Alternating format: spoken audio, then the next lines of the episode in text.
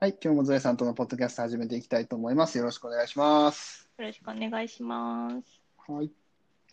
えーっと、今日もね、えー前回に引き続きというか、えーちょっとコーチのお話を、いや、本当にね、あの、満喫させてもらったんですよ。今回うんコーチを、すごく。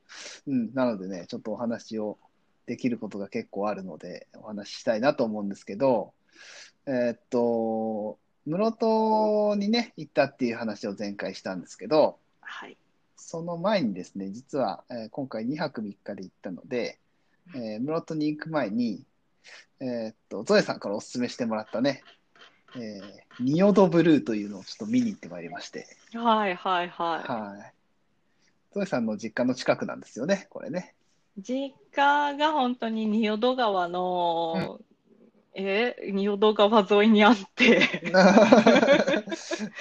もっとあのーえ、下流、下流でいいのかな？あそこ、下流でいいのかちょっとわかんないですけど、下流、多分下流に上流ってわけじゃない。うんうんうんうん上うん。流じゃないけど、まあ、下流、中流ぐらいのあたりに住んでまして、うんうんうんうんうん。まあ、よくね、子供の頃から泳いでたりしてたんですけど、泳いだり、魚を取ったり、エビを取ったりね、しながら。ちょっと子供時代をね、過ごしたんですけど、そうそう、そこがね、なんか、やっぱ高知といえば、清流、高知の清流といえば四万十川。って昔からねね、。うんうん。言われてきてたんですけど、うん。いやいや、仁淀川も綺麗ですよ、みたいな感じで。うん。あのここ数年ね、仁淀ブルーと名前をつけて、うん。仁淀川も売り出しております。そうですよね。いや、あの確かにあの綺麗ですようん綺麗です。あのー僕もね、知らなかったんですよ。これは、ゾエさんに教えてもらうまでね。うん全然知らなかったけど、まあ、四万十川が有名なのも知ってて、四万十川は行ったことあったから、うんってですけど、へえ、そんなところがあるんだと思って、えーっと、ちょっと行ってきたんですよね。で、仁淀ブルーっていうのは、要は、まあ、水面が青く綺麗に見えるっていうやつなんですけど、いろんなとこでね、それが見れるんですよね、これがね、そもそもね。そうですね、うんうんうんうん。き基本的にどこでも綺麗かなとは思そうう、んですけど、あのね、えーっと、僕、要は、その、行くときは高知市内からそっちの方に向かってったんですけど、要は、仁淀川沿いをずーっと、えー走っ、まあ、上流に向かって走っていく感じなのかな、あれは。うん。っていう風な感じだったんですけど、そもそもその仁淀川沿いを走っていくときの仁淀川見たら、そもそもそこですでに綺麗なんですけど、うん。そう、だから綺麗だし、あの、なんかいろいろ、あ、カヌーみたいなのやったりとか、そこでなんか、あの、まあ、もちろん鮎釣りみたいなのやってる人もいるし、えーっと、うん、アクティビティあみたいな、なんかいろんなことをやってる人たちがいて、ああ、いろいろ遊べるし、そういう風な川なんだ、綺麗な川なんだろうなっていう風なことをずっと思いながら行ったんですけど、うんうん。まあ、あの、見れるところっていうと、やっぱり、本当に、あの、近くで青い水面が見れる。うん、そうそうそうそう、うんうん。そうそうそう。近くで、その本当に青い水面が見れるってなると、まあ、いくつかスポットみたいなのがあって、うんうん。まあ、僕もちょっと、その、ホテルでね、そういうふうなパンフレットみたいなのもあったので、どこに行こうかって、妻といろいろ喋りながら話したんですけど、えーっと、行ったのが、えーっと、安井渓谷というね、はいえー場所に行きまして、うん。えーっと、まあ、いろんなところ、渓谷、まあ、有名なところなんだと思うんですよ。パンフレットの一番最初ぐらいに載ってたところなので、まあ、ベタなとこがいいよねっていうふうなことで、初めてだったのでね、そこに行ってみたんですけど、他にも渓谷がね、いくつかあって、中津渓谷とか、っていう中風な。津渓谷は昔から行きますね、行ったことあるかはちょっと怪しいんですけど、とうん。遠いっていうイメージがあって、うん。そうそうそうそう。あの、その後に僕らも室戸に行く予定もあったので、で、いろいろね、他にもちょっと計画というか、やりたい、これやりたいなっていうふうなこともあったので、芋食べたいなとかね、芋焼きんじろ行こう、行こうみたいな感じのもあったので、あんまり遠くなるのもあれかなと思って、まあそれもあって、ちょっと安い渓谷に落ち着いたんですけど、安井渓谷は高知市からどんくらいかかりました、1時間。あ、、そんなうん、もの？ぐらいだったと思いますよ、確か。ほうほううん。えーっと、1時間ぐらいだったかな。うん。ですね。だったと思います。ただ、ただね、えーっと、あのね、今、その安井渓谷は、えー平日はちょっと時間によって通行止めの規制があってですね。ほう。あの 1, 1 時間の間で通れる時間が10分しかないっていう。えっと、その、たえっと、9時から9時10分までは通れて、9時10分から9時、あ、10時までは通れない。10時から10時10分まで通れて、10時10分から11時まで通れないみたいなね。で昼は丸々1時間通れたりとか、夜、夕方か、夕方以降は丸々通れたりするんですけど、要は工事やってない時間ですよね。はいまるまる取れたりするんだけど、まあ、あの、うん午前中と午後、その日お昼を除いた午前中と午後は、その通行の規制をやってるんですよ。へえ。までもね、あれ、ある程度フレキシブルにやってる感はあって、あの、僕が行った時も、5台ぐらいその通行止めの手前で並んでたんですよね、車が。うんうんうんで、10時から10時10分の、だったかな？あ、違うか。あ、そうか、そこか。そこを狙ってったんですよ。10時から10時10分の通行止めにならない時間を狙ってったんですけど、うんうん。もう全然10時より手前ぐらいからもう通らせてくれて、へえ。まあトランシーバーである程度なんか工事の人が、その工事の具合を見ながら、その行列を見ながら多分通らせるんだと思うんですけど、一応うん公式にはそのうん時間帯しかね、通れないっていうふうなことを平日はやってるので、うんあまあまずちょっと休日はそう、休日はないですね。ややっててないみたいなんで。うん。なので、まあ、休日の場合は全く問題ないんですけど、平日に行かれるっていう方は、あの、その辺ちょっと調べて行かれたらいいいいかなとは思ったりもしますけど。うんうんうん。はい。うんうん。で、まあ、その渓谷なんでね、山道をガンガン上がね信号もね、なくって、全く、全くないですね。ないでしょう、ないでしょうないでね。すね、ないですね。あの、ないですね。あの、でう、ん山道なので、ぐねぐねぐねぐね行くんで。あの、対向車来ると結構きつい店で、あーリゴンあの、もね。離合はちょっときついので、えっと、そうそうそうそう。なので、あの、まあ、運転はある程度自信ある人の方がいいかなとは思ったりもする。私嫌だと思って。うん、そうですね。私、自分家に帰る道ですらあまり運転したくなくて、なるほね。そうか。ああ、そうなんですね。いや、まあ、うん。いや、もう信号ないからみんな飛ばすんですよ。そうですよね。それもありますよね。確かにね。めとかいうね、ちょっとカーブがそうそうそうそう多いね。カーブが多いので。あの、久々にあの、あの、きょあの警笛鳴らせっていう標識、あれを久々に見ましたよ。あの、ね、あの、カーブの先が見えないから、警笛鳴らさないと危ないよっていうふうなやつね。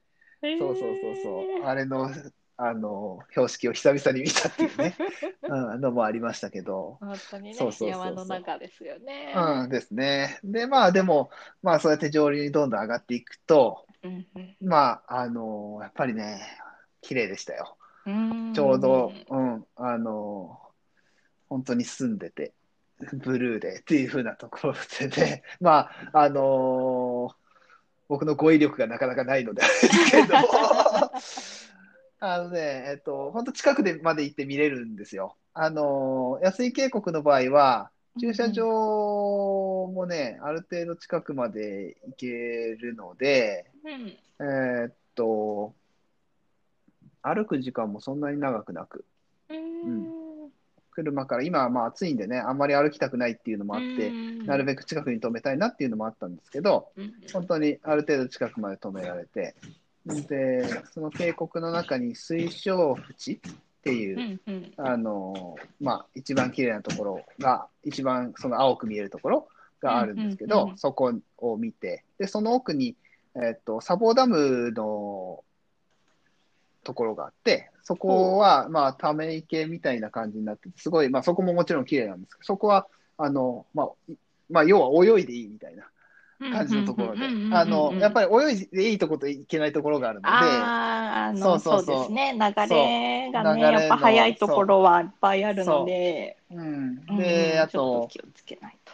やっぱりここは観光、見るところですよっていうところと、ここは泳いでいいですよっていうふうなところはやっぱりあるみたいなので、うんうんそこはやっぱり行くときには気をつけてもらいたいですけど、うん。その奥のところは泳いでよかったので、うん、ある程度子供たちと一緒に水遊びをしてね、うんうん、やっぱ川の水なんで冷たいんで、すごい気持ちよかったですけど、そうですね。うん、すごい綺麗ですしね、ううん。ん、魚もその辺泳いでますし、うん。ああ、いいなあと思い、なかなかね、楽しませてもらいましたけれども。うん。うんうんうん。まあ他にもね、あの、安井渓谷自体は結構行きづらい場所ではあるらしいんですよ、どうやら。僕もその後で見てね、あのネットを見て、あ、ここ結構行きづらいっていうふうなことを、まあその通行止めのこともあるからかもしれないですけど、はい結構はい。行きづらいところだったらしくって、まあ結局行ったら別にそんなことも関係ないんだけど、行ってしまったんですね。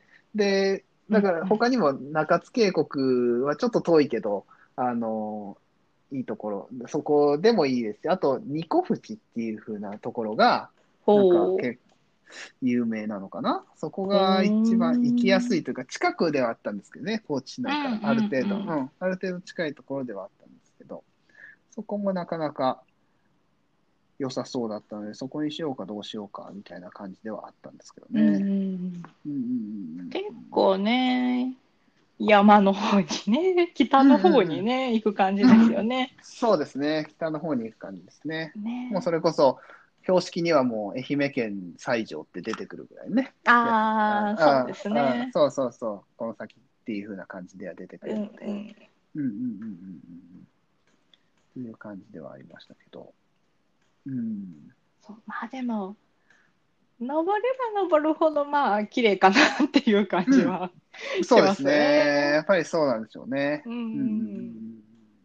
まああとね、雨が降るとすぐ濁っちゃうんですよね。そうね。これはなぜなのかよく知らないですけど、うんうんあの上流でダム溜まって放水するときにね、あのなんかなんかなるんですけど、うんうんうん名前が出てこない、なんかなるんですけど、まあそうやってうん。放水された後はやっぱりどうしても仁淀川全体的に濁っちゃうんで、そうですよね。天気は気にした方がいいかもしれない。そうそう時ですね、うん今は、今はちょうどもう雨ほとんど降ってないから。雨降ってないから、うん、うん今はちょうど見ね。頃、うん、見頃ではあると思いますし。そう私が高知帰ってた時は、うん初日は晴れてて、まあ、甥っ子くんがその実家の目の前の仁淀川で泳いできたみたいなことをね言ってたんですけど、もうちょっと次の日になると雨が降ったりやんだりして、もう濁ってましたね茶色くね。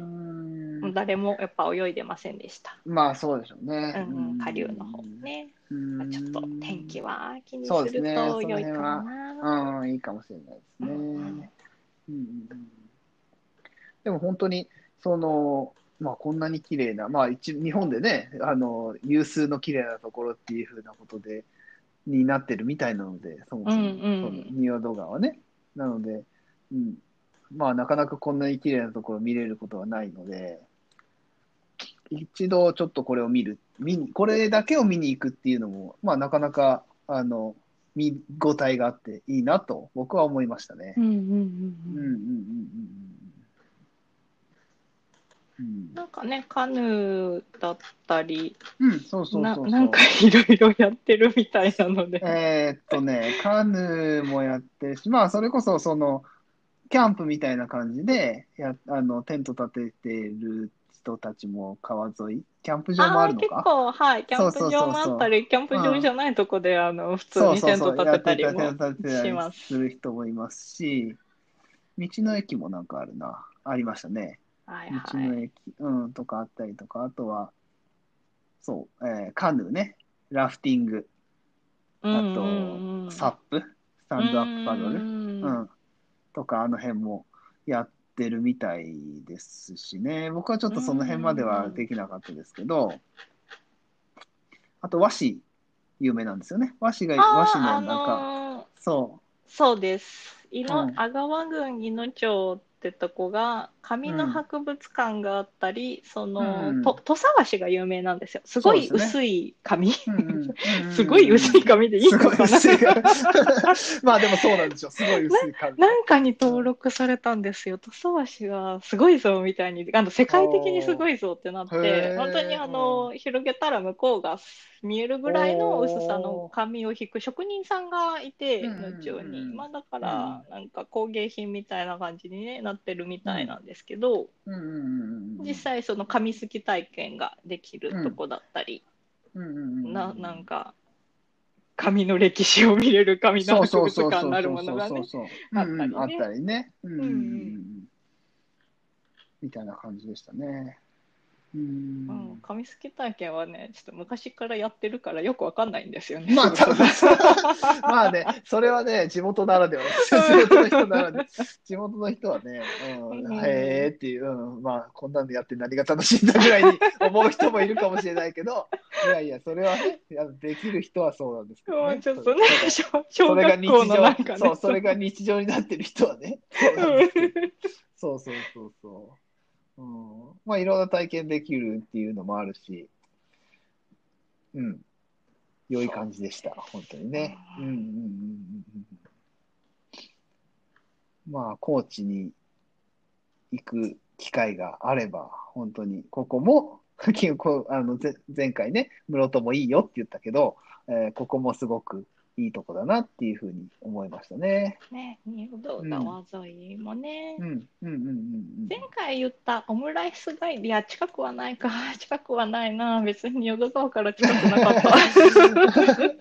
そう仁淀川の下流からちょっと、うんあ西の方に行くうん。と、オムライス街道がありそう。ですね。そう、あの、それもすごく、あの、うちの次男君がオムライス大好きなので、あの、ガイドブック見てたときに、なんだこれはみたいな、オムライスのバーって並んでるので、それがね、あの、何でしたっけ、日高村でしたっけ？日高村です。ね。そう、っていう風なところね、そこ、あるんだ。でも、ちょっと調べると、あの、外れるなっていうことで、ちょっと外れ行けなかった。ますね。そう、うん、ちょっと行けなかったんですけどね。まだこれはね、うん、そそうね。高知市から近くて、そう、トマトが有名らしいです。うん、ですよね。で、それもあって、オムライス街道みたいなところがあって、うん。